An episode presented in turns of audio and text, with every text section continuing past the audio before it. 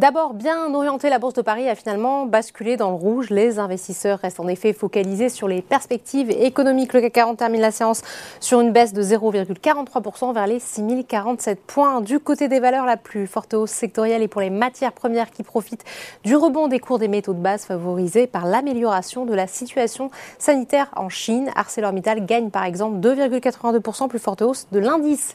Le secteur automobile reprend également des couleurs avec Renault qui avance de 2, 2,27% à contrario. Et Silor Luxotica chute de 2,22% après le décès de l'homme d'affaires italien Leonardo Del Vecchio, président du géant de l'optique. Safran affiche de son côté la plus forte baisse du jour, moins 2,24%. Sur le SBF 120, Forestia progresse de presque 4% alors que Jefferies a relevé sa recommandation sur l'équipementier automobile de conserver à acheter. Valeo suit avec un gain de 2,6%. Les matières premières sont également recherchées sur l'indice large avec Valourec et CGG Inversement, Ipsen chute après avoir annoncé l'acquisition de la biotech américaine Epizim spécialisée en oncologie pour un montant initial estimé à 247 millions de dollars. Enfin, on termine comme chaque jour par les marchés américains qui semblent hésiter sur la marche à suivre après une semaine faste.